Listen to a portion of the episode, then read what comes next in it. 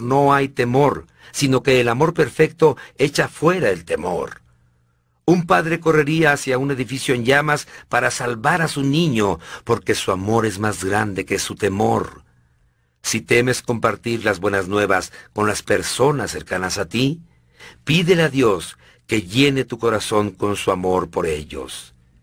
La Biblia dice, no es que el Señor se tarde en cumplir su promesa, como algunos suponen sino que tiene paciencia con ustedes, pues no quiere que nadie muera, sino que todos se vuelvan a Dios.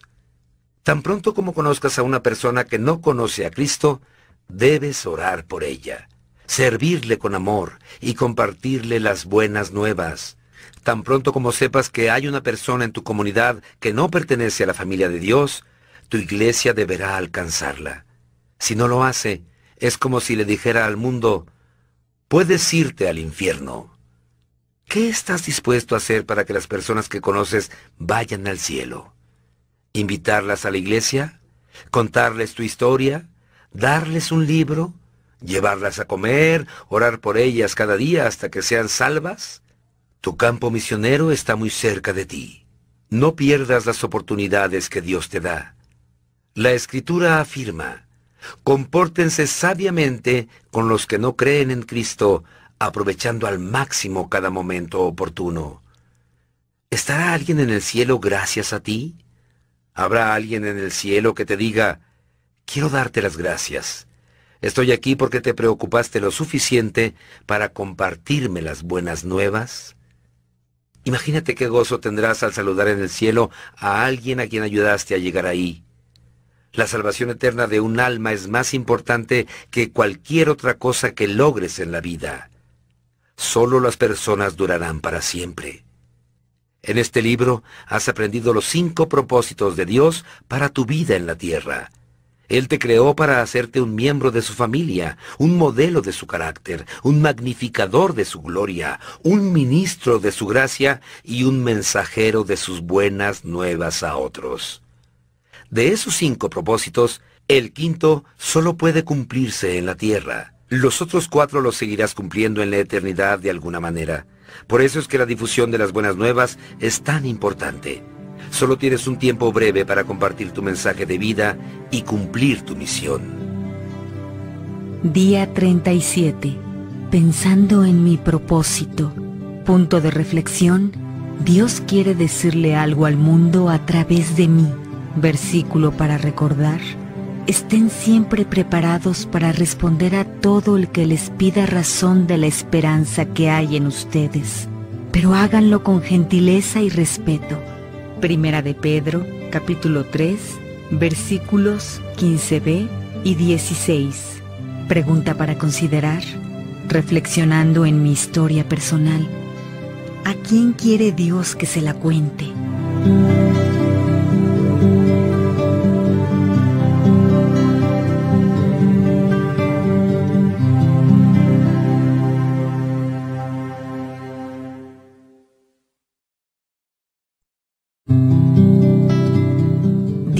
Día 38. Conviértete en un cristiano de clase mundial.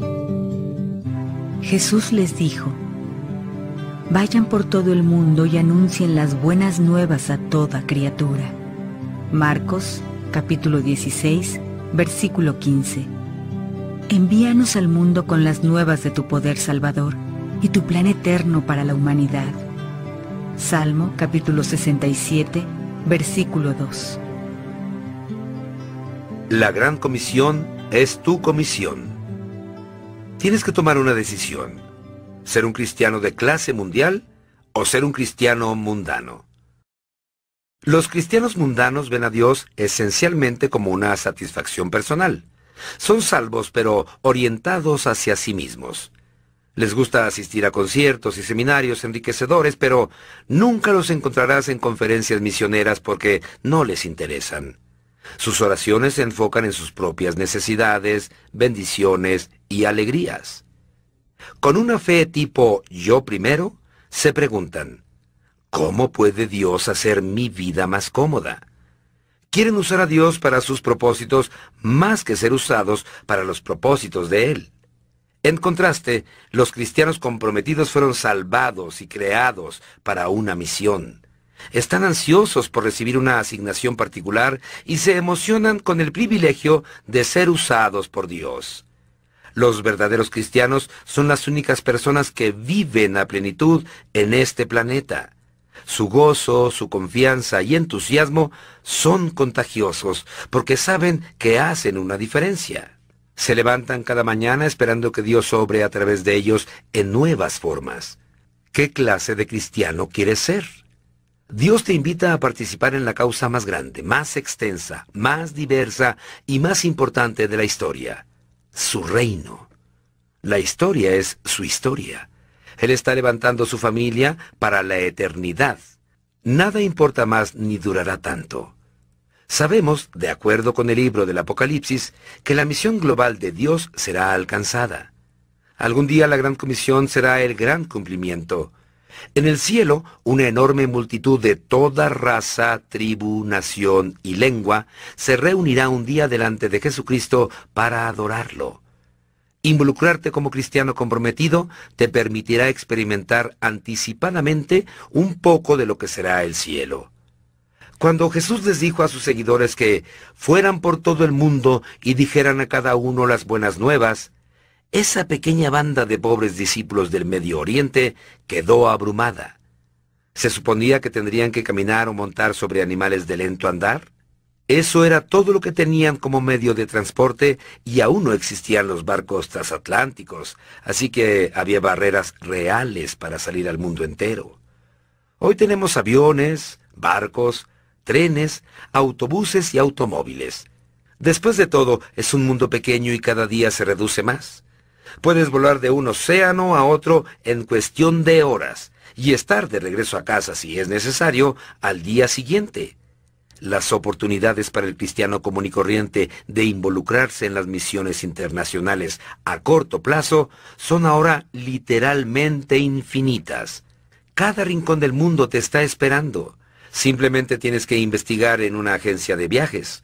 Por lo tanto, no tenemos ninguna excusa para no difundir las buenas nuevas. Ahora con la Internet, el mundo se ha hecho aún más pequeño. Además de los teléfonos y los faxes, cualquier creyente con acceso a la Internet puede comunicarse en persona prácticamente con cualquiera en cualquier país del mundo. El mundo completo está en la punta de tus dedos. Aún muchos pueblos remotos reciben correos electrónicos, de manera que ahora puedes tener conversaciones evangelísticas con personas del otro lado del mundo, y sin salir de casa. Nunca en la historia fue más fácil cumplir tu comisión de ir al mundo entero. Las grandes barreras ya no son las distancias, el costo o el transporte. La única barrera es la manera en que pensamos. Para ser un cristiano comprometido debes hacer algunos cambios mentales. Tus perspectivas y actitudes deben cambiar. ¿Cómo pensar como un verdadero cristiano? Deja de pensar en ti mismo y piensa en otros. La Biblia dice, no sean niños en su modo de pensar, sean adultos en su modo de pensar. Este es el primer paso para convertirte en un cristiano de clase mundial. Los niños solo piensan en sí mismos, pero cuando crecen, piensan en otros. Dios nos manda. Cada uno debe velar no solo por sus propios intereses, sino también por los intereses de los demás.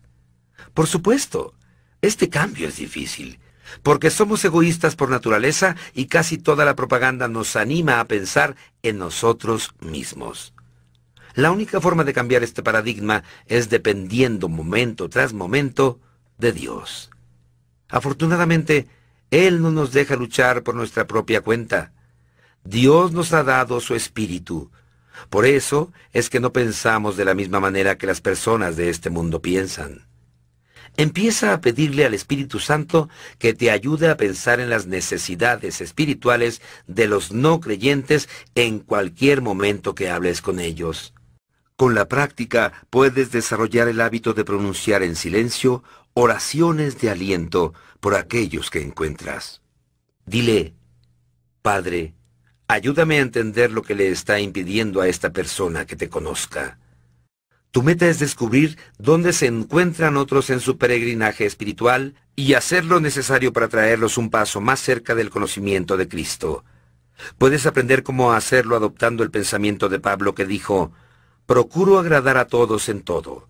No busco mis propios intereses, sino los de los demás, para que sean salvos. Cambia de una perspectiva local a una global. Dios es un Dios global. Siempre ha tenido cuidado del mundo entero. De tal manera amó Dios al mundo. Desde el principio, Él quiso a los miembros de la familia de cada nación que creó. La Biblia afirma, de un solo hombre hizo todas las naciones para que habitaran toda la tierra, y determinó los periodos de su historia y las fronteras de sus territorios. Esto lo hizo Dios para que todos lo busquen y aunque sea a tientas, lo encuentren. En verdad, Él no está lejos de ninguno de nosotros. Ya la mayoría en el mundo piensa de una manera global. Todos los grandes medios de comunicación y los grupos corporativos son multinacionales. Nuestras vidas se entretejen cada vez más con las de otros de distintas naciones a medida que compartimos la moda, el entretenimiento, la música, los deportes y aún la comida rápida. Quizá la mayoría de la ropa que vistes y mucho de lo que comiste hoy se produjo en otro país. Estamos más conectados con ellos de lo que pensamos. Estos son días emocionantes para vivir. Hoy hay más cristianos que nunca antes en la tierra.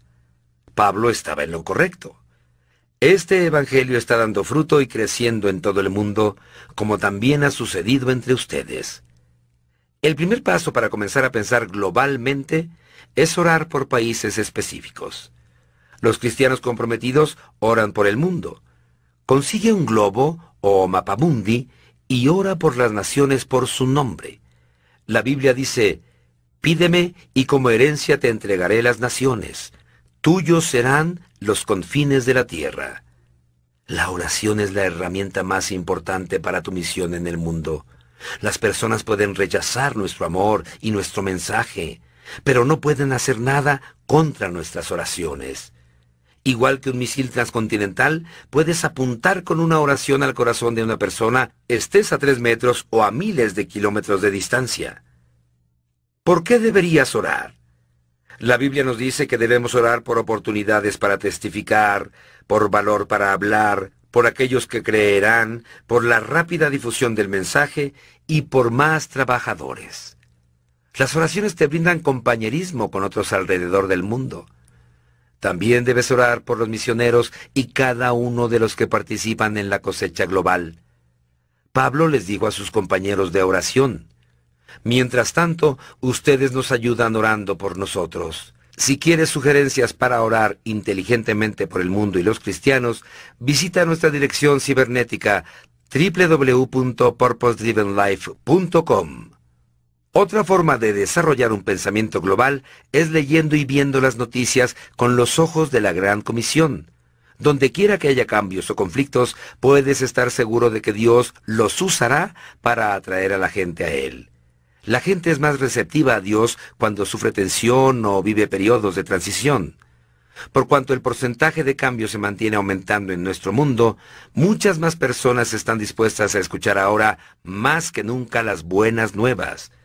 La mejor forma de tener un pensamiento global es enrolarse en un proyecto misionero breve en otro país.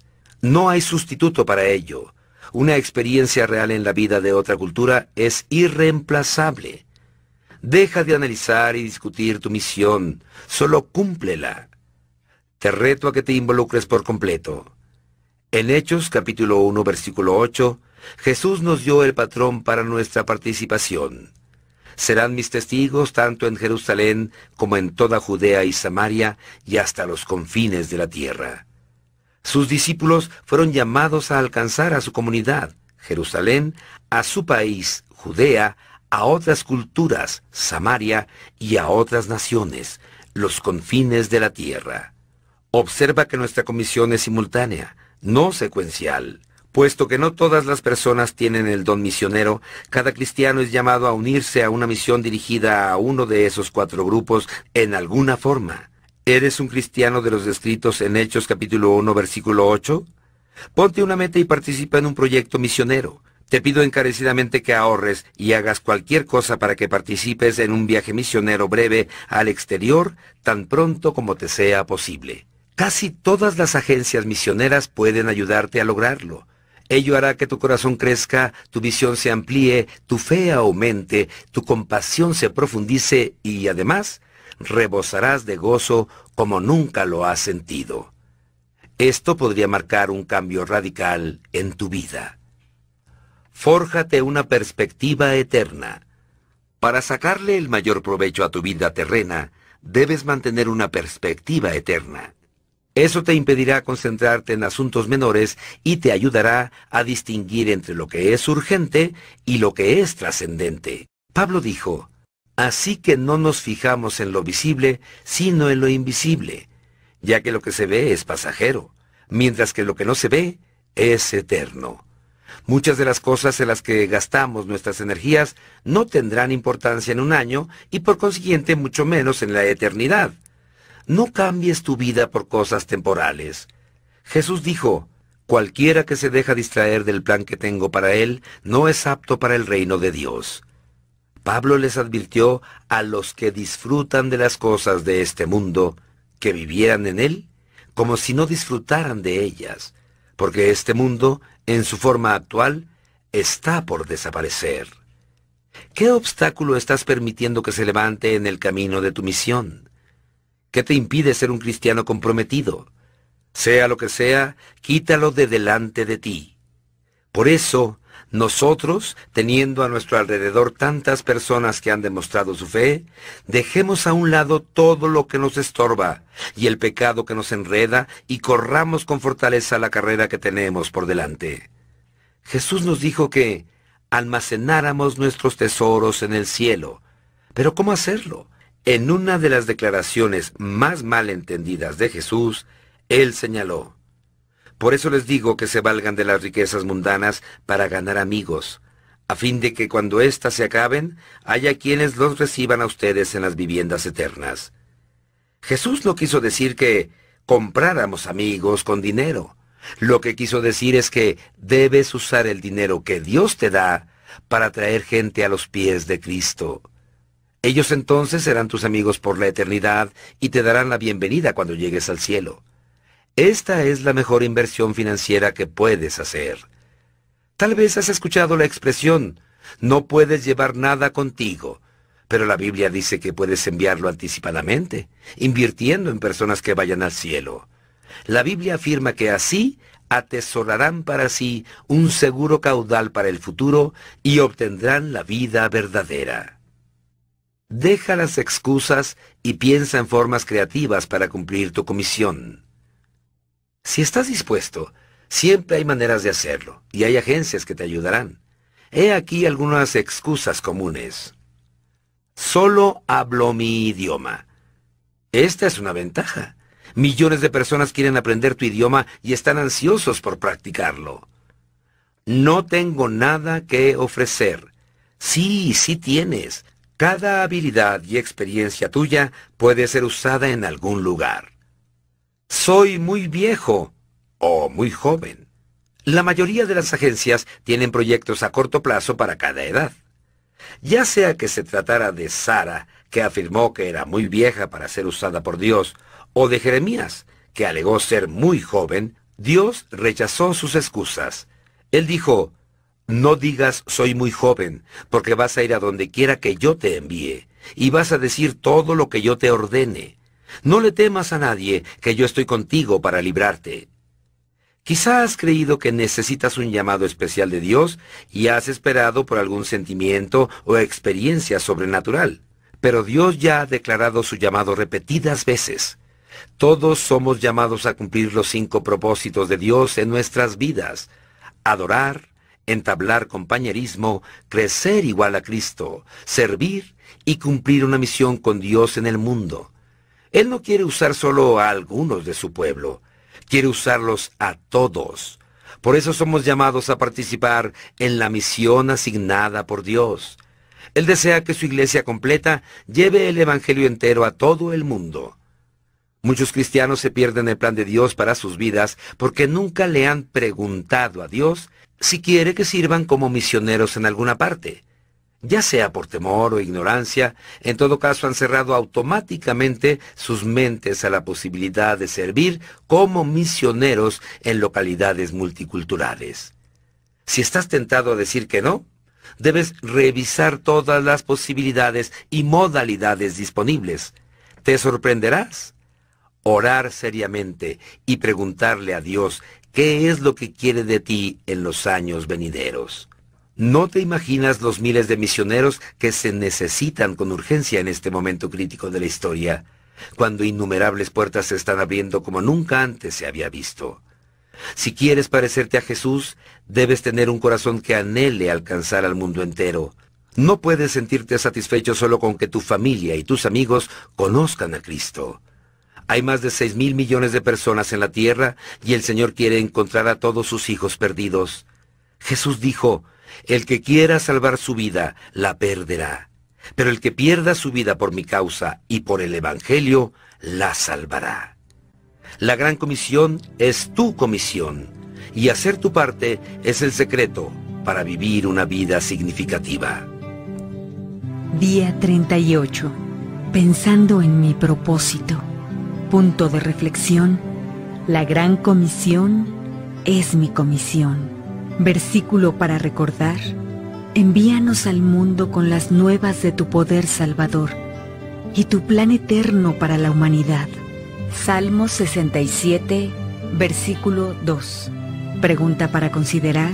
¿Qué pasos puedo dar para enrolarme en una experiencia misionera breve el próximo año?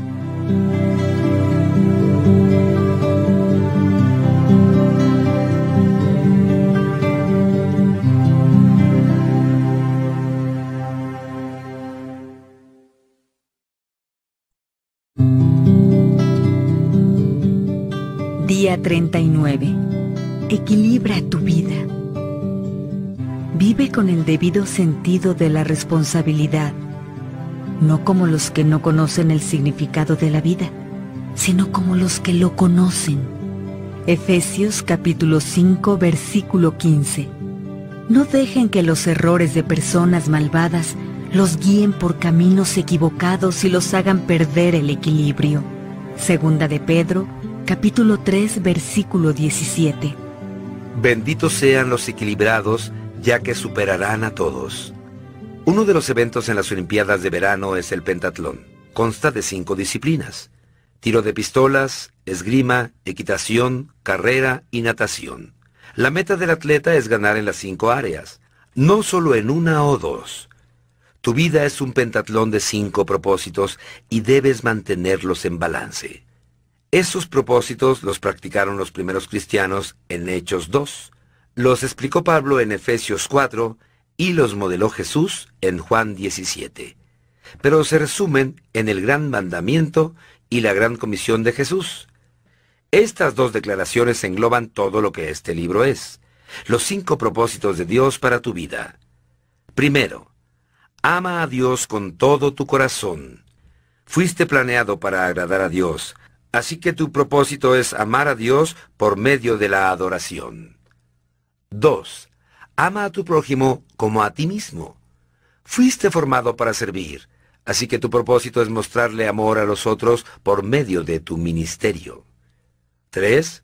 Ve y haz discípulos.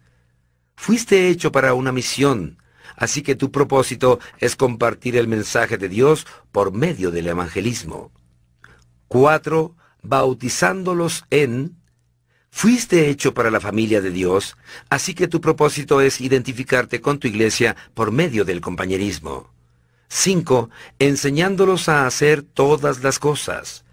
Fuiste creado para llegar a ser como Cristo, así que tu propósito es crecer hasta la madurez por medio del discipulado. Un gran compromiso con el gran mandamiento y la gran comisión te harán un gran cristiano. Mantener estos cinco propósitos en equilibrio no es fácil. Todos tendemos a darles demasiada importancia a los propósitos que más nos apasionan y descuidamos los otros. Las iglesias hacen lo mismo. Pero tú puedes mantener tu vida equilibrada y permanecer enfocado uniéndote a un grupo pequeño para el seguimiento, evaluando regularmente tu salud espiritual, registrando tus progresos en un diario personal y comunicándoles a otros lo que has aprendido. Esas son cuatro actividades importantes para vivir una vida con propósito. Si piensas seriamente en mantenerte creciendo, necesitarás desarrollar esos hábitos. Habla de esto con tu compañero espiritual o grupo pequeño. La mejor manera de apropiarse de los principios de este libro es abordándolos con otros en el ámbito de un grupo pequeño. La Biblia dice, el hierro se afila con el hierro, y el hombre en el trato con el hombre. Aprendemos mejor en comunidad. Nuestras mentes se afilan y nuestras convicciones se profundizan mediante la conversación. Te insto seriamente a que te reúnas en un grupo pequeño de amigos y formes un círculo de lectura de Una vida con propósito para revisar estos capítulos semanalmente. Estudien las implicaciones y aplicaciones de cada capítulo. Pregúntense qué y qué ahora, qué significa esto para mí, mi familia y nuestra iglesia. ¿Qué voy a hacer con respecto a esto? Pablo dijo, practica lo que has aprendido. Los grupos pequeños de lectura proveen muchos beneficios, lo que un libro por sí mismo no puede. Puedes dar y recibir información acerca de lo que estás aprendiendo. Puedes discutir ejemplos de la vida real. Puedes orar, animar y ayudar a otros que, como tú, han comenzado a vivir esos propósitos. Recuerda, Estamos diseñados para crecer juntos, no separados. La Biblia dice, anímense y fortalezcanse unos a otros. Después de haber ido a través de este libro juntos, como un grupo, puedes continuar con el estudio de Una vida con propósito, que ya está disponible para clases y grupos. Para poder mantener estos capítulos de un tamaño que permitiera la lectura diaria, no pude explicar el fascinante contexto de la mayoría de los versículos usados. Pero la Biblia se debería estudiar por párrafos, capítulos y hasta por libros enteros. Mi libro Métodos para el Estudio Dinámico de la Biblia te enseñará cómo puedes hacer estos estudios bíblicos inductivos. Evalúa tu vida espiritual con regularidad. La mejor manera de equilibrar los cinco propósitos de tu vida es evaluándote periódicamente. Dios le da un alto valor al hábito de la autoevaluación. Por lo menos cinco veces en la Escritura se nos dice que probemos y examinemos nuestra salud espiritual. La Biblia afirma, examínense para ver si están en la fe. Pruébense a sí mismos. Si fallas el examen, haz algo al respecto. Para mantener tu salud física, necesitas revisiones periódicas con tu doctor, que puede evaluar tus signos vitales, la presión sanguínea, la temperatura, el peso, etc. Para tu salud espiritual, requieres un chequeo ordinario de los cinco signos vitales. Adoración, compañerismo, crecimiento en carácter, ministerio y misión. Jeremías aconsejó, hagámonos un examen de conciencia y volvamos al camino del Señor. En la iglesia Saddleback hemos desarrollado una herramienta de evaluación personal sencilla, la cual ha ayudado a miles de personas a permanecer en el propósito de Dios. Si deseas una copia de la evaluación de la salud espiritual, puedes enviarme un correo electrónico a free.purposedrivenlife.com. Te sorprenderá cómo esta pequeña herramienta te ayudará a equilibrar tu vida. Pablo instó, haz que tu entusiasmo del comienzo sea igualado con una acción de tu parte ahora. Escribe tus progresos en un diario. La mejor manera de reforzar tus progresos en el cumplimiento de los propósitos de Dios en tu vida es llevando un diario espiritual. No se trata de una agenda, sino de una evidencia de las lecciones de la vida que no deseas olvidar. La Biblia dice, por eso es necesario que prestemos más atención a lo que hemos oído, no sea que perdamos el rumbo. Recordaremos lo que escribamos. Escribir te ayuda a clarificar lo que Dios está haciendo en tu vida. Dawson Trotman lo decía así. Los pensamientos se desenredan cuando pasan entre las puntas de tus dedos. La Biblia da muchos ejemplos de Dios diciéndoles a las personas que llevaran un diario espiritual.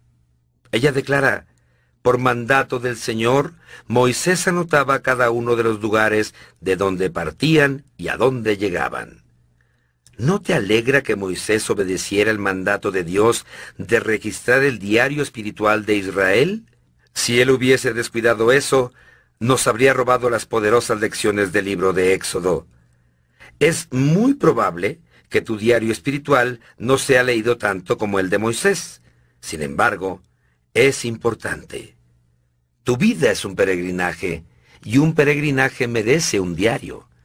Espero que escribas las etapas de tu peregrinaje espiritual mientras vives con propósito. No escribas solamente cosas agradables. Como hizo David, registra tus dudas, tus temores y tus luchas con Dios. Nuestras grandes lecciones provienen del dolor y la Biblia dice que Dios ha registrado todas nuestras lágrimas. Cualquier problema que ocurra, recuerda que Dios lo usa para cumplir los cinco propósitos en tu vida. Los problemas te impulsan a enfocarte en Dios, a acercarte a otros en compañerismo y a construir un carácter como el de Cristo, proveyéndote un ministerio y dándote un testimonio. Cada problema ocurre con un propósito. En medio de una experiencia dolorosa, el salmista escribió, Que se escriba esto para las generaciones futuras, y que el pueblo que será creado alabe al Señor. Le debes a las futuras generaciones la preservación del testimonio de cómo Dios te ayudó a cumplir sus propósitos en la tierra. Este es un testimonio que continuará hablando mucho después que estés en el cielo. Enseña a otros.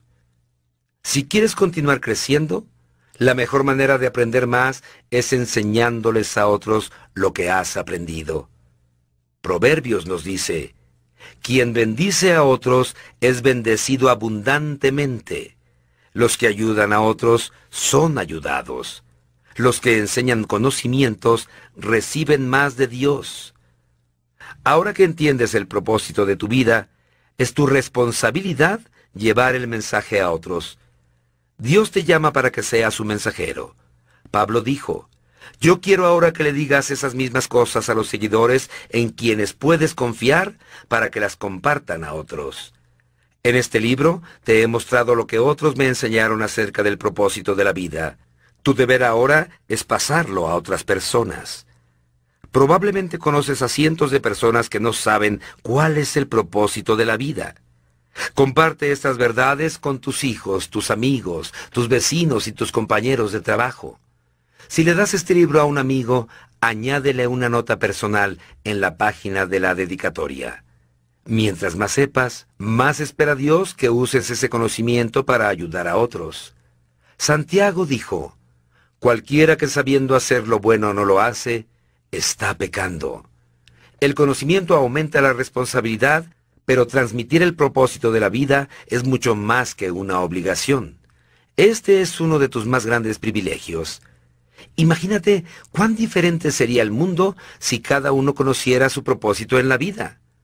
Pablo dijo, si enseñas estas cosas a otros seguidores, serás un buen siervo de Cristo Jesús.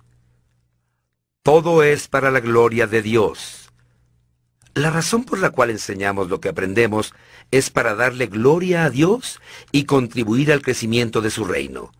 La noche antes de su crucifixión, Jesús oró a su Padre. Yo te he glorificado en la tierra y he llevado a cabo la obra que me encomendaste. Cuando dijo estas palabras, no había muerto aún por nuestros pecados. Así que, ¿cuál era la obra que había llevado a cabo? En esa ocasión se estaba refiriendo a algo diferente a la expiación. La respuesta está en lo que afirmó en los siguientes veinte versículos de su oración. Jesús le dijo a su Padre lo que había estado haciendo los últimos tres años, entrenando a sus discípulos para que siguieran los propósitos de Dios. Los ayudó a conocer y a amar a Dios, adoración, enseñándoles a amarse los unos a los otros, compañerismo. Les dio la palabra para que pudieran crecer y madurar, discipulado. Les mostró cómo servir, ministerio, y los envió a decirles a otros el mensaje, evangelismo. Jesús modeló una vida con propósito y también les enseñó a otros cómo vivirla. Este era el trabajo que glorificaba a Dios. Hoy Dios nos llama a cada uno a hacer lo mismo, no solo porque quiere que cumplamos sus propósitos, sino porque desea que ayudemos a otros a hacer lo mismo. Él quiere que les presentemos a Cristo y los traigamos a su compañerismo, ayudándolos a crecer en madurez y a descubrir su lugar de servicio para luego enviarlos a alcanzar a otros. Esto es lo que significa vivir con propósito. Independientemente de tu edad, el resto de tu vida puede ser lo mejor de ella y puedes empezar a vivir con propósito hoy mismo. Día 39. Pensando en mi propósito. Punto de reflexión. Bendito sea el equilibrio. Versículo para recordar. Vive con el debido sentido de la responsabilidad, no como los que no conocen el significado de la vida sino como los que lo conocen. Efesios capítulo 5 versículo 15. Pregunta para considerar. ¿Con cuál de las cuatro actividades puedo comenzar para seguir y equilibrar los cinco propósitos de Dios para mi vida?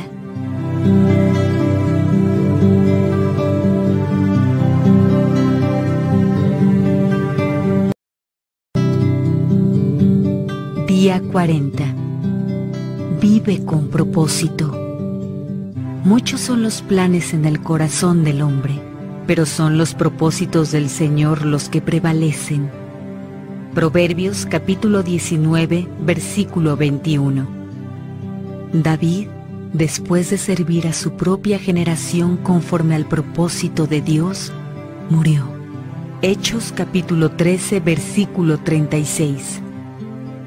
Vivir con propósito es la única manera de vivir realmente.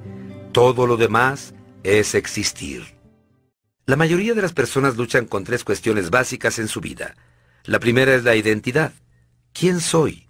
La segunda es la importancia. ¿Importo yo? La tercera es el impacto. ¿Cuál es mi lugar en la vida? Las respuestas a todas estas preguntas están en los cinco propósitos de Dios para ti. En el aposento alto, cuando Jesús concluía su último día de ministerio con sus discípulos, les lavó sus pies como ejemplo y les dijo, ¿Entienden esto? Dichosos serán si lo ponen en práctica. Una vez que conoces lo que Dios quiere que hagas, la bendición viene al ponerlo en práctica. Mientras llegamos al final de nuestro peregrinaje de los 40 días juntos, ahora que sabes el propósito de Dios para tu vida, serás bendecido si lo cumples. Tal vez esto signifique que debes dejar algunas cosas que estás haciendo. Hay muchas buenas cosas que puedes hacer con tu vida, pero estos cinco son los propósitos esenciales de Dios que debes cumplir. Desafortunadamente, es fácil distraernos u olvidarnos de lo que es importante. Es fácil desviarse de lo que es relevante y salirse del curso poco a poco. Para prevenir esto, debes desarrollar una declaración de propósito para tu vida y revisarla regularmente.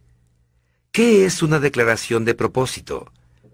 Es un resumen de los propósitos de Dios para tu vida. En tus propias palabras, afirma tu compromiso con los cinco propósitos de Dios para tu vida. Esta declaración no es una lista de objetivos. Las metas son temporales, los propósitos son eternos. La Biblia señala, sus planes perduran para siempre, sus propósitos durarán eternamente. La declaración indica la dirección de tu vida. Si escribes tus propósitos, te esforzarás en pensar específicamente en el camino de tu vida. La Biblia dice, endereza las sendas por donde andas, allana todos tus caminos. La declaración de propósito no solo aclara lo que te propones hacer con tu tiempo, vida y dinero, sino que también insinúa lo que no harás. Proverbios dice, la meta del prudente es la sabiduría el necio divaga contemplando vanos horizontes. La declaración define lo que es el éxito para ti. Esto manifiesta que lo que consideras importante no es lo que el mundo considera como tal. Clarifica tus valores. Pablo dijo, yo quiero que entiendas lo que realmente es importante. La declaración clarifica tus papeles. Tendrás papeles distintos en diferentes etapas de tu vida, Pero tus propósitos nunca cambiarán. Son más grandiosos que cualquier papel que desempeñes. La declaración expresa tu forma. Esto refleja la manera única en que Dios te hizo para tu servicio. Dedica todo el tiempo necesario para escribir la declaración de propósito de tu vida. No trates de completarla de una sola vez, ni aspires a hacerla perfecta en el primer borrador. Solo escribe tus pensamientos tan pronto como te lleguen. Siempre es más fácil corregirla que crearla. Aquí están las cinco preguntas que debes considerar cuando prepares tu declaración de propósito. Las cinco preguntas más importantes de la vida. ¿Cuál será el centro de mi vida? Es la pregunta de la adoración. ¿Para quién vivirás? ¿Alrededor de qué estás edificando tu vida? Puedes centrar tu vida alrededor de tu carrera, tu familia, un deporte o diversión, el dinero, los entretenimientos o muchas otras actividades. Todas ellas son buenas, pero no pertenecen al centro de tu vida. Ninguna basta para sostenerte cuando la vida comienza a despedazarse. Necesitas un centro inconmovible. El rey Asa le dijo al pueblo de Judá que centraran sus vidas en Dios. Realmente cualquiera que sea el centro de tu vida constituye tu Dios. Cuando le entregaste tu vida a Cristo, Él pasó a ser el centro, pero debes mantenerlo allí mediante la adoración. Pablo dijo que él oraba por los creyentes para que por fe Cristo habite en sus corazones. ¿Cómo sabes cuándo Dios es el centro de tu vida? Cuando Dios es el centro de tu vida, lo adoras. Cuando no, te preocupas. La preocupación es la luz que te advierte que estás haciendo a Dios a un lado. Cuando lo pongas de nuevo en el centro, tendrás paz otra vez. La Biblia dice, y la paz de Dios, que sobrepasa todo entendimiento, cuidará sus corazones y sus pensamientos en Cristo Jesús. ¿Cuál será el carácter de mi vida? Esta es la pregunta del discipulado. ¿Qué clase de persona serás? Dios está más interesado en lo que eres que en lo que haces. Recuerda, el carácter te lo llevarás a la eternidad, tu carrera no. Haz una lista de las cualidades de tu carácter que quieres desarrollar en tu vida. Puedes comenzar con el fruto del Espíritu o las bienaventuranzas. Pedro dijo, esfuércense por añadir a su fe virtud, a su virtud entendimiento, al entendimiento dominio propio, al dominio propio constancia, a la constancia devoción a Dios, a la devoción a Dios afecto fraternal y al afecto fraternal amor. No te desanimes ni te rindas cuando tropieces. Requiere una vida entera forjar un carácter como el de Cristo. Pablo le dijo a Timoteo, mantente enfocado en tu carácter y enseñanza. No te distraigas, sigue perseverando. ¿Cuál será la contribución de mi vida? Esta pregunta se refiere al servicio. ¿Cuál será tu ministerio en el cuerpo de Cristo? Conociendo tu forma, formación espiritual, oportunidades, recursos, mi personalidad y antecedentes, ¿cuál será tu mejor papel en la familia de Dios? ¿Cómo puedes hacer la diferencia? ¿Hay un grupo específico del cuerpo al cual he sido llamado a servir?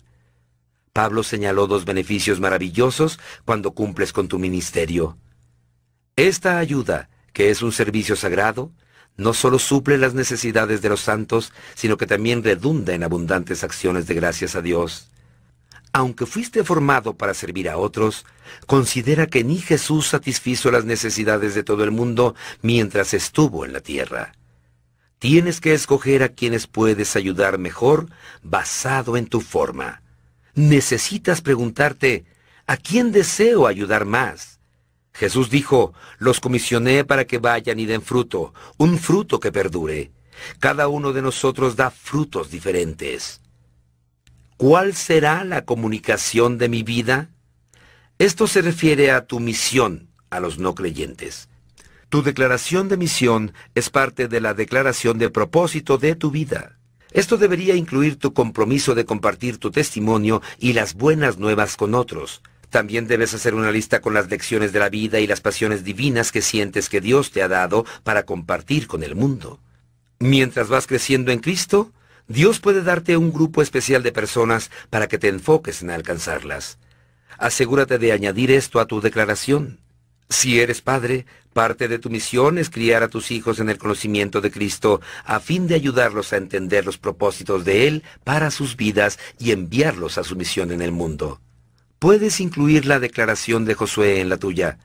Yo y mi casa serviremos al Señor. Por supuesto, nuestras vidas deben dar testimonio y confirmar el mensaje que comunicamos. Antes que la mayoría de los no creyentes acepten la Biblia como creíble, quieren saber cuán creíbles somos nosotros. Por eso es que la palabra de Dios afirma, asegúrate de vivir de una manera que traiga honor a las buenas nuevas de Cristo. ¿Cuál será la comunidad de mi vida? Esto tiene que ver con el compañerismo y la comunión. ¿Cómo mostrarás tu compromiso con otros creyentes y tu conexión con la familia de Dios? ¿Dónde vas a practicar el mandamiento unos a los otros con otros cristianos? ¿A cuál familia de la iglesia te unirás como un miembro activo? Cuanto más maduras, más amarás al cuerpo de Cristo y querrás sacrificarte por él. La Biblia dice, Cristo amó a la iglesia y dio su vida por ella. Debes incluir una expresión de amor para la iglesia de Dios en tu declaración. Al considerar tus respuestas a estas preguntas, incluye cualquier escritura que te hable acerca de cada uno de esos propósitos. Hay muchas en este libro. Puede que te tome semanas o meses elaborar la declaración de propósito de tu vida de la manera que quieres. Ora, piensa en esto, habla con tus amigos y reflexiona en las escrituras. Puedes volver a escribirlas cuantas veces sea necesario hasta que llegues a tu declaración final. Aún después, quizá le hagas algunos cambios menores de acuerdo con lo que Dios te vaya haciendo entender y según tu forma. Si quieres ver algunos ejemplos de otras personas, puedes enviarme un correo electrónico a rick.purposedriven.com. Además de escribir en detalle la declaración del propósito de tu vida, también es útil una declaración breve o lema que resuma los cinco propósitos de tu vida de manera que los puedas memorizar y te inspiren. Así podrás recordarlos diariamente. Salomón aconsejó, será bueno mantener estas cosas en tu mente para que puedas repetirlas. Aquí tienes algunos ejemplos. Mi propósito en la vida es adorar a Cristo con todo mi corazón, servirle con mi forma, tener compañerismo con su familia, crecer igual a Él en carácter y cumplir su misión en el mundo para que así reciba la gloria. Mi propósito en la vida es ser un miembro de la familia de Cristo, un modelo de su carácter, un ministro de su gracia, ser un mensajero de su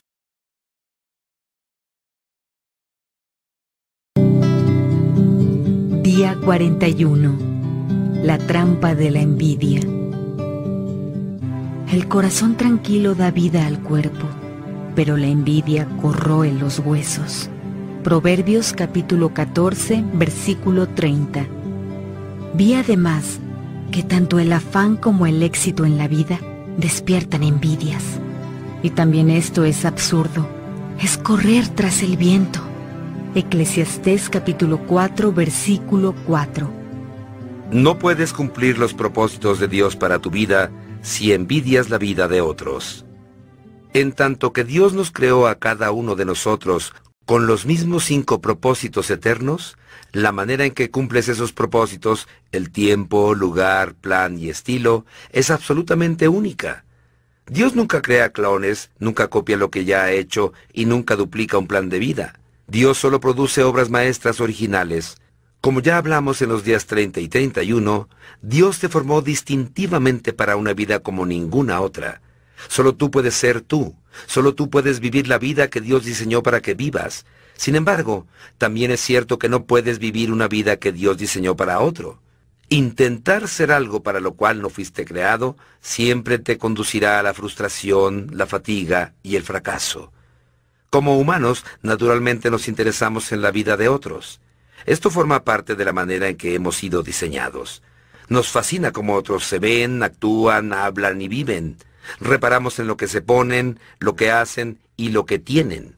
No hay nada de malo en eso, en especial si puedes apreciar la ilimitada variedad de personas que Dios escogió crear en lugar de hacer a todos exactamente iguales. El asunto se vuelve un problema solo cuando nos fastidia la forma en que Dios hizo a otros. Rechazamos cómo Dios nos hizo y empezamos a envidiar lo que otros poseen. La envidia es una trampa.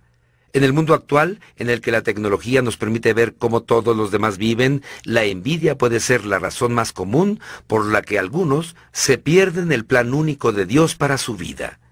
La envidia es un pecado global. Lo he presenciado entre personas de toda edad, nivel económico o etnia, y en todo lugar al que he viajado por el mundo. ¿Por qué ella puede vivir en esa casa? ¿Por qué le dieron a él ese trabajo? ¿Por qué yo no puedo ser así de atractivo, así de rico, así de inteligente, así de famoso? La envidia aparta tu enfoque de lo que Dios quiere que hagas en tu vida, concentrándote en todo lo que no tienes. Cada vez que envidias a alguien, apartas la mirada del propósito para el que Dios te creó. Te desvías del plan que Dios ideó a la medida para ti. La envidia descarría tu vida y te conduce siempre a un callejón sin salida. La envidia cobra un gigantesco costo emocional sin ninguna recompensa. Te hace perder tu propósito y tu gozo al mismo tiempo. Lo peor de la envidia es que constituye un insulto a Dios. Cada vez que deseas ser alguien más, tener lo que otro tiene o hacer lo que otro hace, estás diciendo, Dios, te equivocaste en grande conmigo. Podías haberlo hecho mejor. Podías haberme hecho como a esa persona, pero no lo hiciste. ¿Por qué fallaste conmigo? Si yo fuera Dios, me hubiera hecho más como esa persona.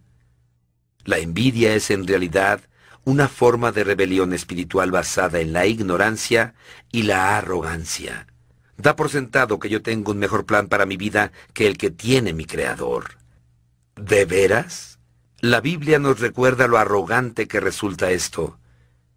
¿Quién eres tú para pedirle cuentas a Dios? ¿Acaso le dirá la olla de barro al que la modeló, ¿por qué me hiciste así? La envidia es una actitud tan destructiva que Dios la prohibió en los diez mandamientos. El último mandamiento dice, no codicies. La codicia es otra palabra para describir a la envidia. Dios nos prohíbe absolutamente envidiar lo que otros tienen, cómo se ven, lo que logran y lo que son, ya que Él sabe el daño que hace la envidia. Cuatro efectos dañinos de la envidia. La envidia niega tu singularidad. Tal como no hay dos copos de nieve iguales, no hay dos seres humanos iguales. Incluso los gemelos idénticos no son completamente idénticos. Como ya mencioné antes en este libro, posees huellas digitales, oculares, un tono de voz, huellas de los pies y latidos del corazón únicos. Nadie jamás ha sido ni jamás será como tú. La Biblia dice que somos hechura de Dios. Sin embargo, cuando envidias a otros, no puedes ver el valor asombroso de tu propia forma singular. La envidia te ciega a ti mismo. En el momento en que comparezcas delante de Dios un día, Él no va a decirte, ¿por qué no te pareciste más a tus padres, o a tu vecino, o a alguna celebridad? Lo más probable es que Dios te pregunte, ¿Por qué no fuiste más como yo me propuse que fueras? La envidia divide tu atención. No puedes concentrarte por completo en llegar a ser lo que Dios quiere que seas y envidiar a otros al mismo tiempo. Jesús dijo, nadie que mire atrás después de poner la mano en el arado es apto para el reino de Dios. Si siempre estás preocupado observando lo que otros hacen o deseando lo que otros tienen, no lograrás ver lo que Dios está haciendo en tu vida. La envidia desperdicia tu tiempo y tu energía. Salomón notó que es por envidia que la mayoría de las personas trabajan demasiado. Vi además que tanto el afán como el éxito en la vida despiertan envidias. Y también esto es absurdo. Es correr tras el viento. Él pone el ejemplo de un hombre que como resultado nunca dejaba de afanarse. Jamás le parecían demasiadas sus riquezas. ¿Para quién trabajo tanto y me abstengo de las cosas buenas? se preguntó. También esto es absurdo y una penosa tarea. La envidia es enemiga del contentamiento. La envidia dice, siempre tengo que tener más, más dinero, más posesiones, más poder, prestigio, placer y popularidad. Muchos se matan tratando de igualar o superar a quienes envidian. La Biblia dice que eso es necio. No te afanes acumulando riquezas, no te obsesiones con ellas. La envidia te conduce a otros pecados. La envidia es uno de los llamados siete pecados capitales. Estos son los pecados básicos de los cuales brotan muchos otros. La Biblia dice, pues donde hay envidias y rivalidades, allí hay confusión y toda clase de mal. Nota que la envidia causa confusión. Siempre que la envidia saca su cabeza, produce desarmonía, competencia, conflicto y confusión. En cualquier momento en que parezca que una relación personal no funciona, debes verificar si la envidia o la ambición egoísta es la causa posible. Santiago capítulo 3 versículo 16 también dice que la envidia es fuente de toda clase de mal. ¿Puede la envidia hacer que una persona mienta? Sí. ¿Hacer que una persona robe? Sí. ¿Que asesine? Por supuesto. Los asesinatos motivados por la envidia aparecen en los noticiarios a diario. Y la Biblia está repleta de ejemplos de crímenes motivados por este mal. Caín mató a su hermano Abel por envidia. Los hermanos de José lo vendieron como esclavo debido a la envidia. Saúl trató varias veces de matar a David porque envidiaba su popularidad. La Biblia indica con claridad que los dirigentes religiosos hicieron que mataran a Jesús debido a que lo envidiaban profundamente. La envidia te infecta todo por dentro y afecta todo lo que te rodea. Así que, ¿cómo erradicamos la envidia de nuestra vida? La Biblia nos da una manera. Pasos para erradicar la envidia.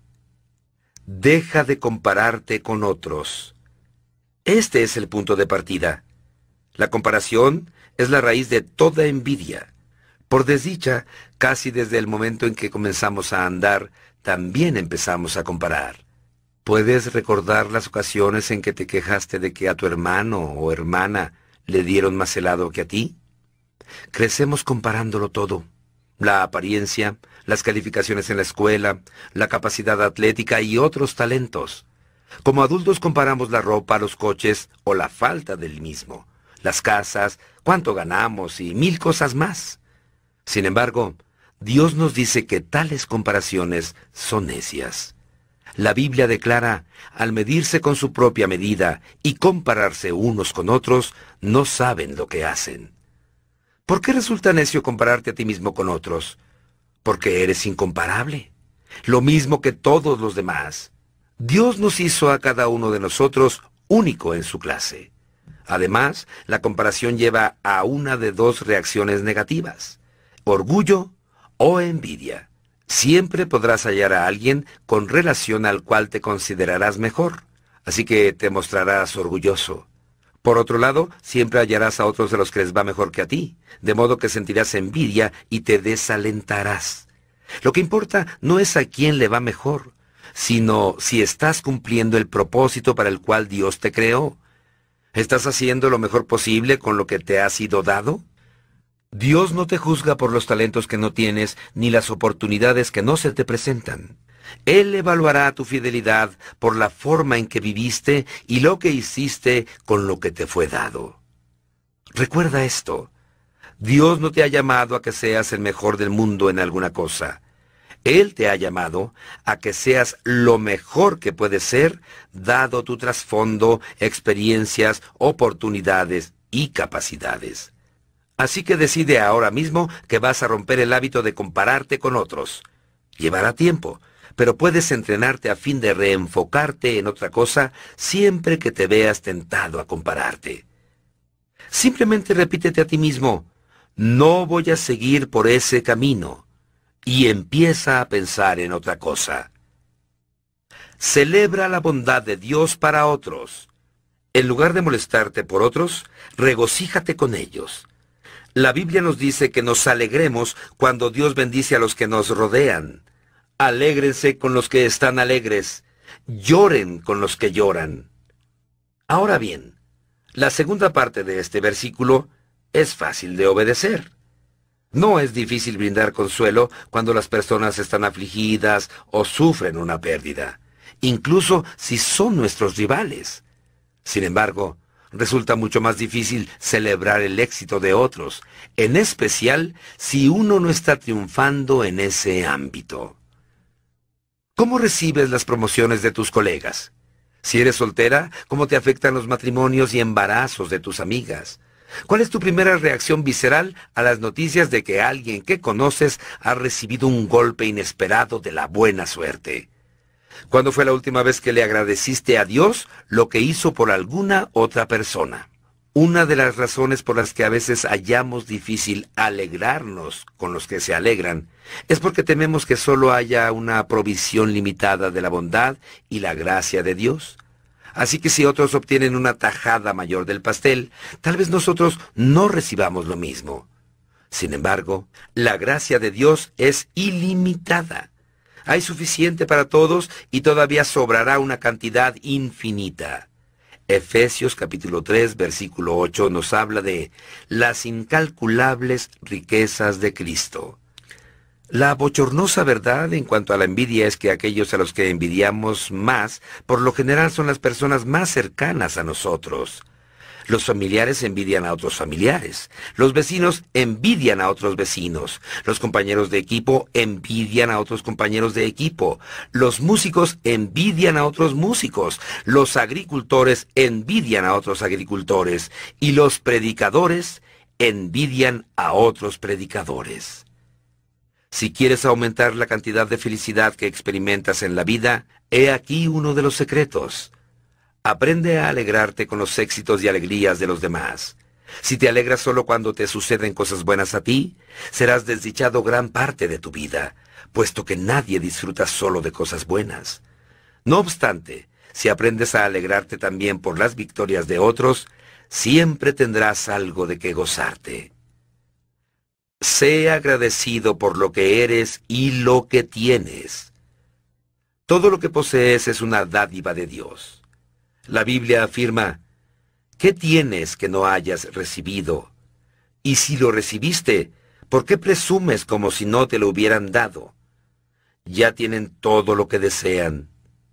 Cuando descubras que estás empezando a envidiar a otras personas, en lugar de soñar con tener sus empleos o talentos, o el novio, o los hijos, lo que sea, recuérdate a ti mismo. Dios me ha dado algunos dones únicos que otros no tienen, y además, no sé las desventajas de ser como ellos. La envidia se basa en el mito popular de que tener más me hará más feliz. Sin embargo, tanto la Biblia como el testimonio de millones de personas muestran que eso no es verdad. Salomón el hombre más rico que jamás haya vivido, dijo esto en cuanto al deseo de adquirir más. Quien ama las riquezas nunca tiene suficiente. También esto es absurdo. Donde abundan los bienes, sobra quien se los gaste. ¿Y qué saca de esto su dueño aparte de contemplarlos? El trabajador duerme tranquilo, coma mucho o coma poco. Al rico, sus muchas riquezas no lo dejan dormir. La felicidad es una decisión. Eres tan feliz como decida hacerlo. Si no sabes cómo ser feliz con lo que tienes, nunca serás feliz con más. La envidia pregunta, ¿por qué ellos? ¿Por qué tienen ellos lo que yo no tengo? La gratitud pregunta, ¿por qué yo?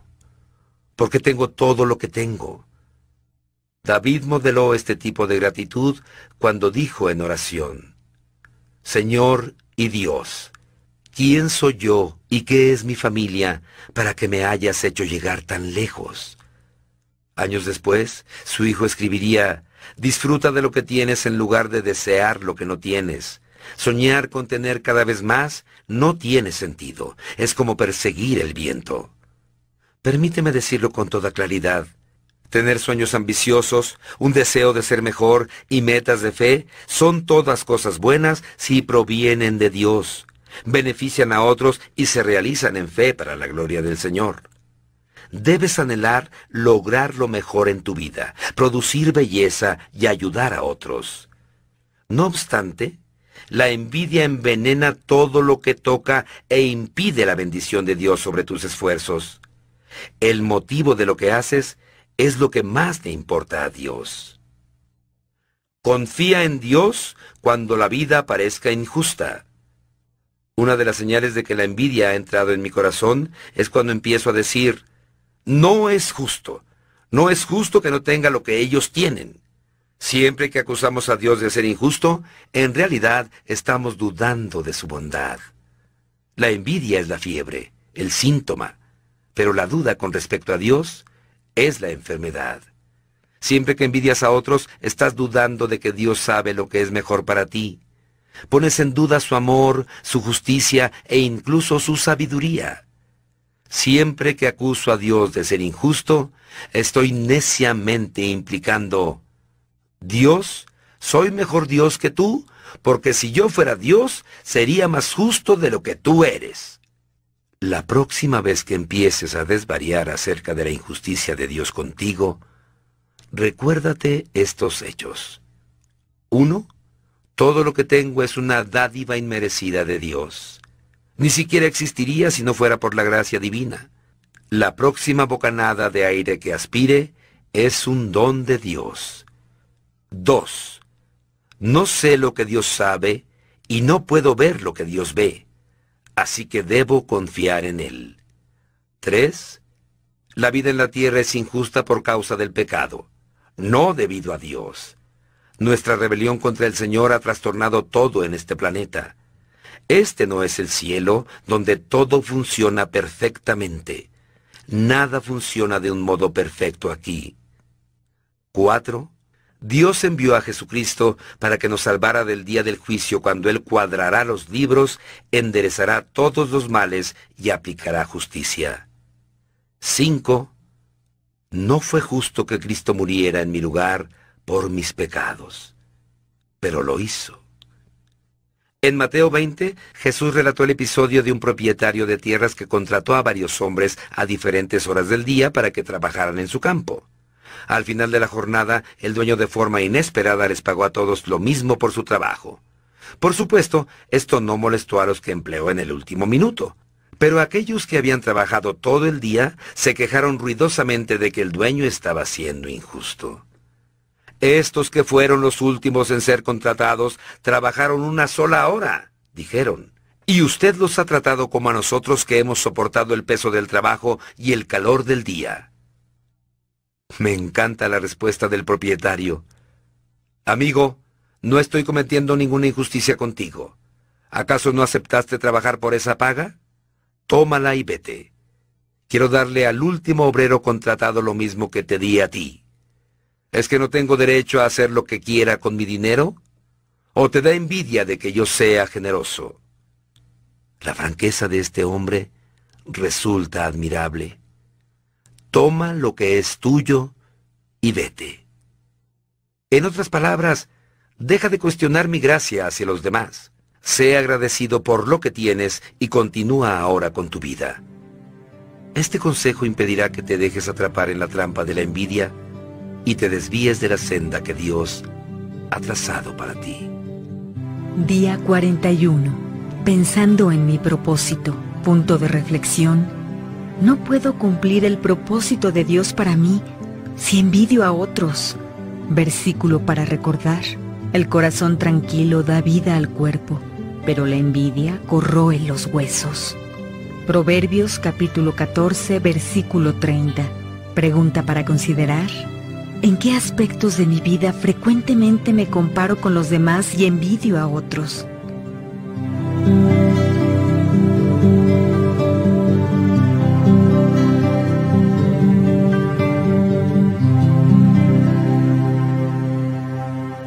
Día 42. La trampa de complacer a la gente.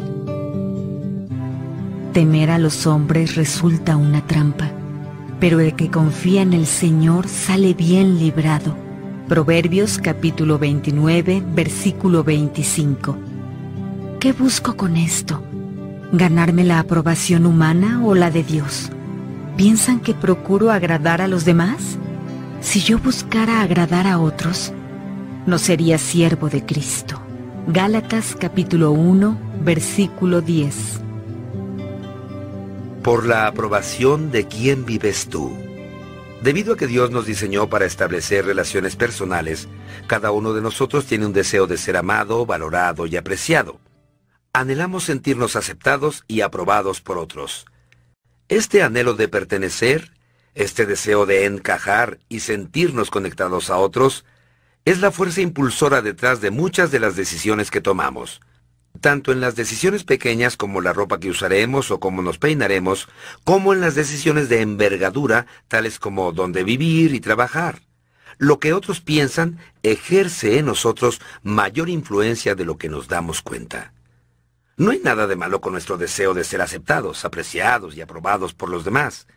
En realidad, sin la afirmación de otros, nunca floreceremos plenamente hasta alcanzar nuestro pleno potencial nuestro crecimiento se verá atrofiado. Solo con la ayuda de otros podemos llegar a cumplir el propósito para el que Dios nos creó. Como expliqué en capítulos anteriores, Dios nos diseñó de modo que nos necesitáramos los unos a los otros. Todos precisamos de alguien que crea en nosotros, nos aliente y afirme nuestro valor y progreso. Si no perteneces a un grupo pequeño y una familia de la iglesia que haga eso, necesitas encontrar algunos. El estímulo es absolutamente esencial para tu salud y tu desarrollo espiritual. Sin embargo, al igual que todos los deseos saludables y buenos que Dios pone en nuestro corazón, es posible usar mal el deseo de aprobación, abusar del mismo y confundirlo. Esto puede volverse una obsesión que domina nuestra vida y un temor que destruye nuestra alma. Como la bacteria que come carne, la enfermedad de complacer puede consumir todo nuestro tiempo, energía y felicidad. El actor estadounidense Bill Cosby una vez dijo, No conozco la clave del éxito, pero sí sé que el camino al fracaso es tratar de complacer a todos. El deseo de complacer a la gente es el otro lado de la moneda de la envidia. La envidia declara, debo ser como tú para ser feliz. Los que quieren complacer a la gente afirman, Debo caerte bien para ser feliz. Ambas trampas nos impedirán vivir una vida impulsada por un propósito y para la gloria de Dios. El lado oscuro del deseo de aprobación es el temor a la desaprobación.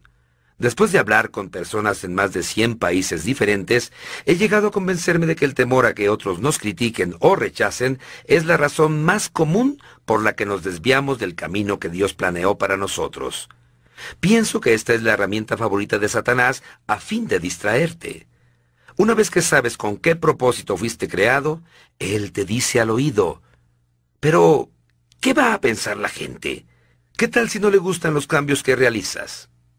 ¿Qué tal si critican lo que dices o haces? ¿Qué tal si se burlan de lo que crees? Este temor al rechazo a menudo es una fuerza tan abrumadora que retrocedemos ante lo que sabemos que es lo correcto que hay que hacer. Por eso, la presión de los demás resulta tan efectiva para controlar lo que hacemos y decimos. Las presiones de nuestros amigos, ya sean en los estudios, el trabajo o nuestro barrio, se arraigan con el temor a la desaprobación o el rechazo. Cuando las instituciones escolares, los negocios o los gobiernos usan la corrección política a fin de sofocar la libertad que Dios nos ha dado para hablar y vivir según nuestra conciencia, se aprovechan de este temor. Por supuesto, la Biblia repetidamente nos ordena que seamos considerados con los sentimientos de los demás. En los asuntos de conducta donde Dios concede gran libertad, los fuertes en la fe debemos apoyar a los débiles en vez de hacer lo que nos agrada. No es amor ignorar cómo nuestras decisiones afectan a otros. Pablo nos recuerda, porque ninguno de nosotros vive para sí mismo, ni tampoco muere para sí. Sin embargo, la Biblia también nos advierte que no dejemos que el temor a la desaprobación nos impida hacer lo que sabemos que Dios quiere que hagamos. Proverbios capítulo 29, versículo 25 dice, Temer a los hombres resulta una trampa. Otra traducción de este versículo afirma, es peligroso preocuparse por lo que otros piensen de ti. La trampa de complacer a la gente tiene una mentira como carnada. La mentira es esta. Si simplemente logro caerles bien a todos, entonces seré feliz. No obstante, esa mentira solo nos hará desdichados. No podemos vivir bajo el estrés constante de preocuparnos por lo que los demás piensen de nosotros. La Biblia declara, no es bueno comer mucha miel ni buscar honores para uno mismo. Los peligros de complacer a la gente. Permíteme mencionarte cinco efectos dañinos de permitir que la aprobación o la desaprobación de otros determinen qué hacer con tu vida. Complacer a la gente hará que me pierda la voluntad de Dios para mi vida. Recuerda, Dios no te creó para que cumplas las expectativas de otros, Fuiste planeado para el placer de Dios, y a Él le encanta verte ser tú mismo. La palabra de Dios es inequívocamente clara. Nuestro propósito es agradar a Dios, no a las personas. Solamente Él examina las intenciones de nuestro corazón. Nota que el Señor tantea y prueba las intenciones de nuestro corazón. Dios siempre está más interesado en el motivo de lo que haces que en dónde o cómo lo haces. Puedes realizar toda clase de buenas obras, pero si tu motivo es simplemente impresionar a otros, obtener reconocimiento o evitar su desaprobación, te pierdes el punto de hacer el bien. Pablo dijo, porque no es aprobado el que se recomienda a sí mismo, sino aquel a quien recomienda el Señor. Además, si siempre te enfocas en lo que otros quieren, no podrás llegar a ser lo que Dios tiene la intención que seas. Las expectativas de otros te restringirán, limitarán tu potencial y te impedirán realizar el sueño que Dios puso en tu corazón. Complacer a la gente impide que mi fe crezca. El temor a la desaprobación me impide correr riesgos en la fe. Sin correr riesgos, mi fe no puede extenderse y desarrollarse. Muchos jamás dan ni siquiera el primer paso de fe en Cristo, ya que temen que sus amigos o familiares los desaprueben o los miren mal. Este es un error fatal. La Biblia dice, ¿cómo va a ser posible que ustedes crean si unos a otros se rinden gloria, pero no buscan la gloria que viene del Dios único? Nunca permitas que otros se interpongan en tu relación con Cristo. Complacer a la gente es una desventaja emocional. Inmoviliza tu potencial. Una paráfrasis de Proverbios capítulo 29 versículo 25 declara, El temor a la opinión humana incapacita. Por supuesto, cualquier temor estorbará tu crecimiento espiritual, pero preocuparse por lo que otros piensen es especialmente incapacitante. Cuando las opiniones de otros nublan tu vista, el papel de Dios en tu vida se reduce pero cuando la aprobación de Dios importa más, las nociones de otros pierden su fuerza en tu vida. La opinión de quién te importa más. Cualquiera que sea esa persona, ella es tu Dios. Cuando valoras las opiniones de otros más que las de Dios, le das a esa persona el poder y la autoridad que le pertenece solo al Señor. Eso produce toda clase de inseguridades en ti.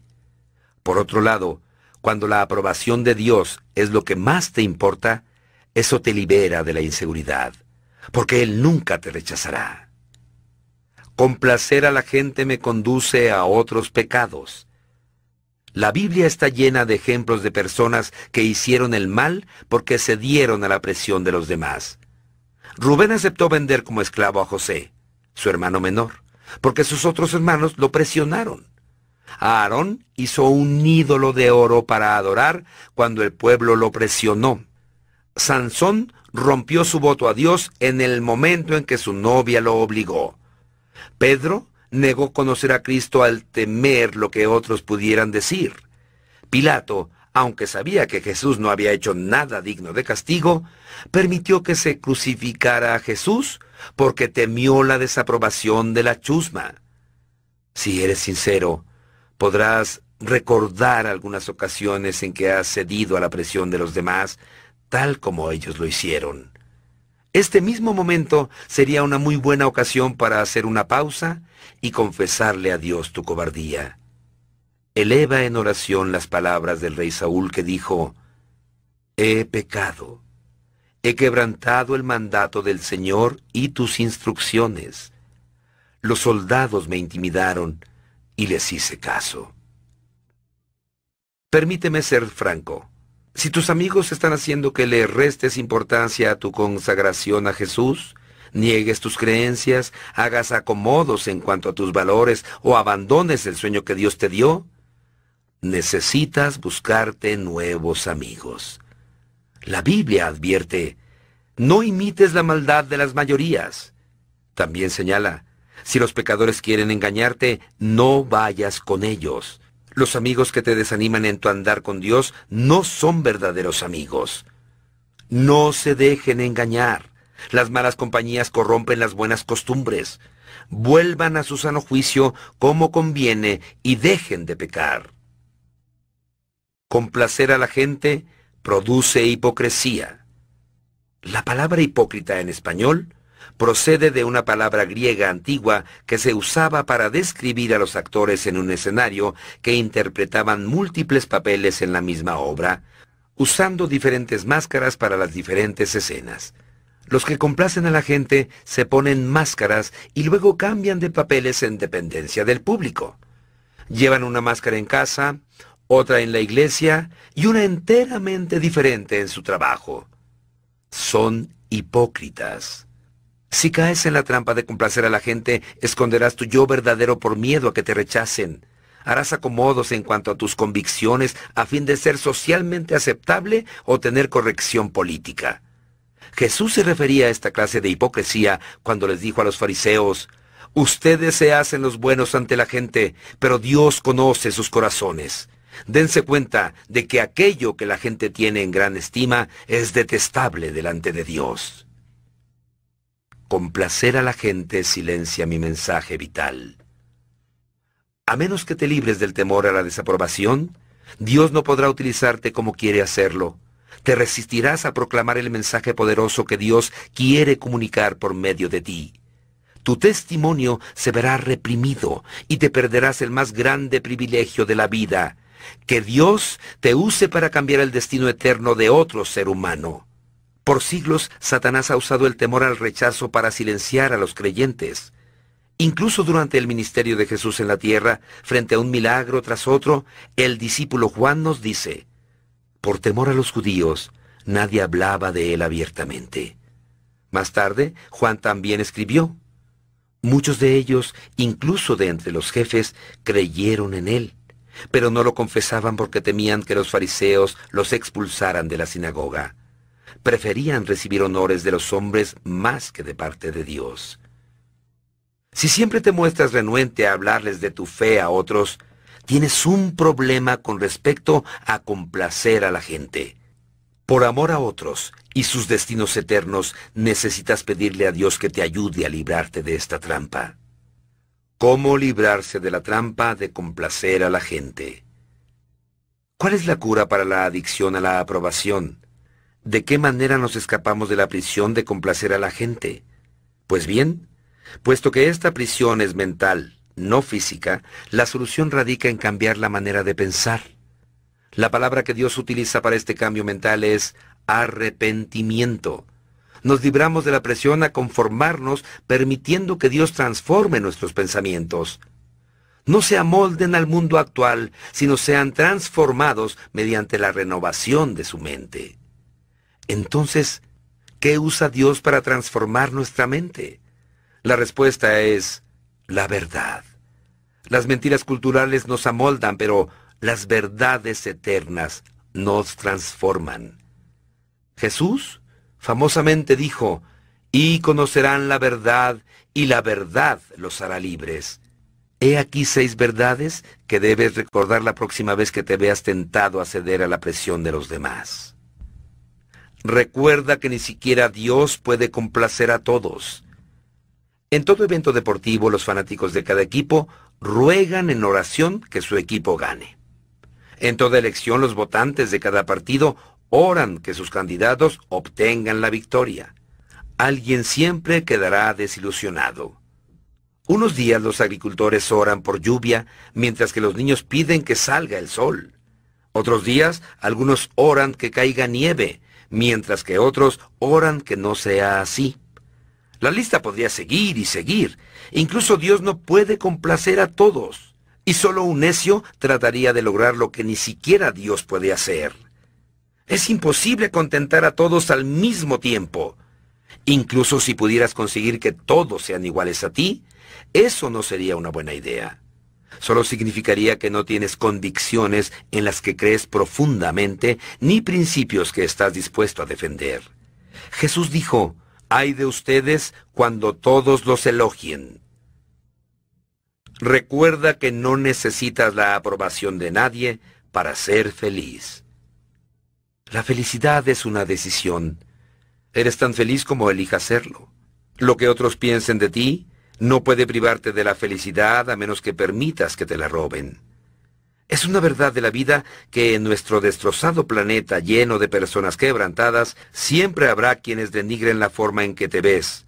No les guste lo que haces, desaprueben lo que crees, disputen lo que dices y te falten al respeto. Sin embargo, ellos no pueden controlar tus emociones a menos que lo permitas. La desaprobación no tiene que devastarte. En mi calidad de pastor, he hablado con miles de individuos que han invertido mucho de su tiempo y energía tratando de complacer a una persona imposible de contentar, por lo general un padre, una madre o algún otro familiar. Cuando les pregunto si todo su esfuerzo ha valido la pena, la respuesta siempre es no entonces les digo una verdad que es dura al principio, pero que a la larga resulta liberadora. Si no has conseguido su aprobación a estas alturas, nunca la vas a conseguir. El problema no eres tú. Ellos son el problema. Es imposible complacerlos. Sin embargo, hay buenas noticias, una verdad que te hará libre. No necesitas la aprobación de estas personas para ser feliz. Así que renuncia a seguir intentándolo. Deja de desperdiciar tu energía emocional en algo que nunca va a suceder y no es necesario para que seas feliz. Ellos son desdichados, pero tú no tienes que serlo. No hay ninguna razón sensata para que seas infeliz al igual que ellos. En lugar de concentrarte en una persona imposible de satisfacer, concéntrate en Jesús que te acepta incondicionalmente. Mientras más importante llegue a ser Jesús para ti, más libre serás de la desaprobación de otros. El Señor lo promete. Él dijo, Así que si el Hijo los libera, serán ustedes verdaderamente libres. Llegar a conocer a Jesús de una forma personal e íntima puede librarte de muchas cosas, la carga de la culpabilidad, el veneno del resentimiento, el estrés del exceso de trabajo, la presión del materialismo, los hábitos de la adicción y el temor a la muerte. No obstante, una de las más grandes libertades que Jesús ofrece es librarte del temor a la desaprobación. Esto resulta esencial para la paz mental. Si estás buscando que algún ser humano te haga o te mantenga feliz, a la larga vas a desilusionarte. Ningún ser humano tiene la capacidad de suplir todas tus necesidades y mantenerte todo el tiempo contento. Solo Dios puede proporcionarte todo lo que necesitas. Ninguna persona tiene la capacidad de darte toda la seguridad, la aprobación, la aceptación y el amor que requieres, no importa lo que te prometa. Si esperas que alguien satisfaga necesidades que solo Dios puede suplir, estás siendo injusto con esa persona, predisponiéndola a fracasar y preparándote a amargarte. Por otro lado, Dios repetidas veces ha prometido no abandonarte, dejarte, ni rechazarte nunca. La Biblia dice, aunque mi padre y mi madre me abandonen, el Señor me recibirá en sus brazos. Esta es una verdad en la que puedes descansar, una roca sólida sobre la que puedes edificar tu identidad, tu seguridad y tu felicidad. Recuerda que lo que parece tan importante ahora solo es temporal. A la luz de la eternidad, lo que otros piensen de ti en este momento no va a importar en absoluto. En realidad, es probable que ni siquiera importe en unos pocos años. ¿Puedes recordar a las personas cuya opinión te interesaba más en la secundaria? ¿Cuán significativas son las opiniones de esas personas para ti hoy? Tal vez no te afecten en absoluto. Lo que parecía tan importante entonces ahora resulta irrelevante. Complacer a la gente siempre es una actividad mental a corto plazo. Los beneficios nunca duran. Todo lo que nos rodea hoy nos dice que la riqueza, el éxito y la fama harán que obtengamos la aprobación de los demás, pero la verdad es que ninguno de estos valores perdurará. Todos son temporales. Dios dice, el mundo se acaba con sus malos deseos, pero el que hace la voluntad de Dios permanece para siempre. Recuerda que tienes que complacer solo a una persona. Si lo que hago agrada a Dios, eso es siempre lo correcto que hacer. Y puedo dejar de preocuparme por la reacción de todos los demás. Esto simplifica dramáticamente la vida. También evita el pecado de la idolatría. Los primeros dos de los diez mandamientos son, primero, no tengas otros dioses además de mí. Y segundo, no te hagas ningún ídolo. Un ídolo es cualquier cosa que ponga en mi vida antes que Dios. Si la aprobación de alguien me importa más que la de Dios, entonces esa persona se ha vuelto un ídolo para mí. Jesús destaca que es imposible tener dos dioses en la vida. Nadie puede servir a dos señores. Tienes que decidir. Como Pablo dijo, ¿qué busco con esto? ¿Ganarme la aprobación humana o la de Dios? ¿Piensan que procuro agradar a los demás? Si yo buscara agradar a otros, no sería siervo de Cristo. Esta verdad de que tengo que agradar solo a Dios es una clave importante para llegar a ser firme y no dejarme manipular por la desaprobación de otros. Jesús no se dejó influenciar por la crítica o el temor al rechazo, ya que vivía para un público de uno. Él dijo, no busco hacer mi propia voluntad, sino cumplir la voluntad del que me envió. Para ser semejante a Él, debemos hacer lo mismo. Recuerda que un día rendirás cuentas a Dios por tu vida. Habrá un día de juicio. La Biblia afirma, así que cada uno de nosotros tendrá que dar cuentas de sí a Dios. Se te va a pedir una explicación de todo lo que has dicho y hecho. Este es un pensamiento aleccionador. Si mantienes esta realidad en mente, cambiará la forma en que vives cada día y para quién vives. Tu valor se fortalecerá a fin de decirle que no a las cosas que preferirías no tener que explicarle a Dios algún día. En esos momentos en que te sientas tentado a diluir la verdad, a hacer acomodos en tus creencias o rechazar tu fe, recuerda que Jesús no te negó. Él murió públicamente en la cruz por ti tanto el que santifica como los que son santificados tienen un mismo origen, por lo cual Jesús no se avergüenza de llamarlos hermanos. Jesús no se avergüenza de ti. Él afirma que eres parte de su familia si te has arrepentido de tus pecados y confiado en Él para tu salvación. Sin embargo, hay una pregunta. Debido a que le temes a la desaprobación, ¿te has avergonzado de Jesús? Recuerda, un día tendrás que rendirle cuentas.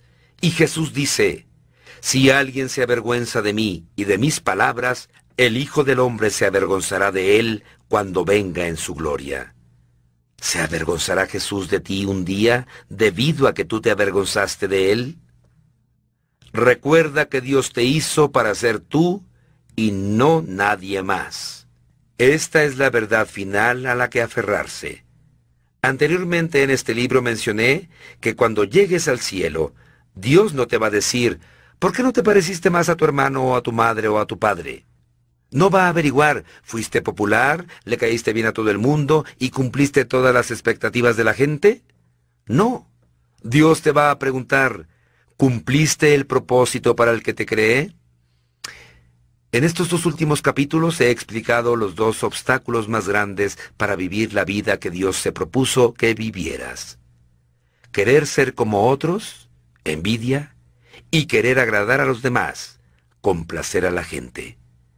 Estas trampas son sutiles, pero distraen y desvían a millones de personas del propósito para el que Dios las creó. Habiendo hablado con miles de individuos, sé que todos necesitamos un respaldo continuo. Por eso he dedicado el resto de mi vida a ayudarte en tu jornada. Por favor, contáctame cuando hayas terminado de escuchar este audiolibro y te ayudaré con los pasos que siguen. Mándame un correo electrónico a rick.purposedriven.com o entra en mi sitio personal en la red www.pastorrick.com. Oraré por ti y te enviaré materiales de enseñanza adicionales gratuitos sobre qué hacer luego. Mi oración sincera es que empieces a experimentar todo lo que Dios tiene guardado para ti. Ningún ojo ha visto, ningún oído ha escuchado, ninguna mente humana ha concebido lo que Dios ha preparado para quienes lo aman. Día 42. Pensando en mi propósito. Punto de reflexión. La felicidad es mi decisión. No necesito la aprobación de nadie para ser feliz. Versículo para recordar. Aunque mi padre y mi madre me abandonen, el Señor me recibirá en sus brazos. Salmo 27, versículo 10. Pregunta para considerar. ¿La opinión de quién es la que más me importa?